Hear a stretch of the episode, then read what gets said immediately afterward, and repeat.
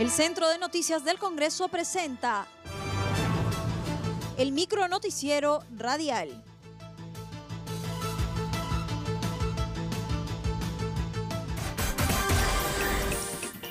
¿Cómo están? Los saluda Claudia Chiroque. Hoy es martes 11 de agosto y estas son las principales noticias del Congreso de la República. Gabinete presidido por Walter Marto solicitará voto de confianza.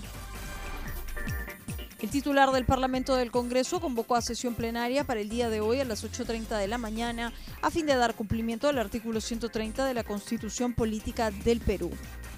El presidente del Consejo de Ministros, acompañado de su gabinete, expondrá la política general del gobierno y las principales medidas que requiere su gestión a fin de plantear la cuestión de confianza ante la representación nacional. Al respecto, la agrupación política Somos Perú adelantó que darán su voto a favor. El congresista Beto Barrio Nuevo sostuvo que igual escucharán las acciones a desarrollar en temas de salud, educación y agricultura.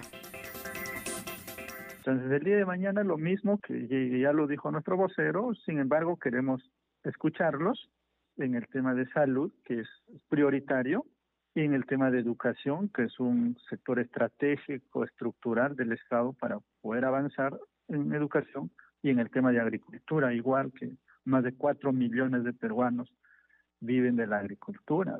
La mayor cantidad de la PEA está concentrado, casi el 30% ahí. Mientras que el vocero de Alianza para el Progreso, Fernando Meléndez, sostuvo que el gobierno, a través de sus ministros, tiene la oportunidad de dar a conocer al país su decisión de luchar contra la pandemia y reactivar la economía. Yo creo que el gabinete Martos tiene la oportunidad de decirle al país, más allá de este hecho, que este gobierno de manera decidida va a enfrentar la pandemia. Estoy muy preocupado lo que ha declarado la ministra Massetti y la verdad nos debe preocupar a todos porque ha, ha dejado entrever que primero es la salud, primero hay que protegernos antes que la economía. Y si hay algo que hoy nos demandan millones de peruanos es que no hay un pan en la mesa y por eso se sale de la casa. Por su parte, el legislador del Partido Morado, Miguel Ángel González, espera una mejor explicación de las acciones a tomar para combatir la pandemia y fomentar el empleo. Tenemos grandes expectativas. Necesitamos saber el aumento del presupuesto, por ejemplo, en salud que se anunció de 1.500 millones adicionales, en qué se va a invertir exactamente, eh, cómo se va a intervenir las regiones, por ejemplo, también, porque se habló de darle facultades de rectoría al MINSA. Creo que todo esto, cómo se va a mejorar o se va a impulsar nuevamente el empleo. Creemos que mañana sí vamos a dar la confianza, pero claro, también creemos que va a haber mejoras en la sustentación de este plan para los próximos meses. Declaran procedente denuncias constitucionales contra exparlamentarios Becerril y Vieira. La Subcomisión de Acusaciones Constitucionales acordó de forma unánime declarar procedente la denuncia constitucional contra el excongresista Héctor Becerril Rodríguez por la presunta comisión del delito de organización criminal, cohecho pasivo impropio y tráfico de influencias agravada, ello en el marco de la investigación fiscal por el caso los temerarios del crimen.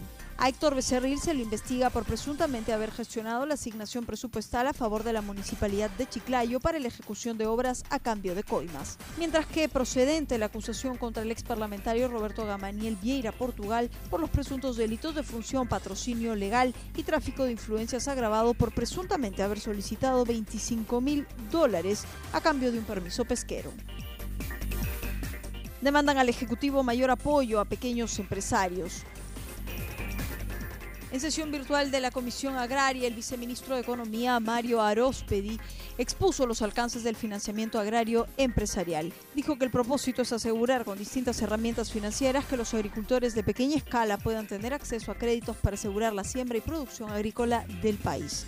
Parlamentarios de diversas bancadas solicitaron que se opte por estrategias adecuadas para que no se cometan errores como el programa Reactiva Perú que ha beneficiado a grandes empresas olvidando a los microempresarios. También reclamaron que aún no han llegado los bonos agrarios a los sectores del interior del país.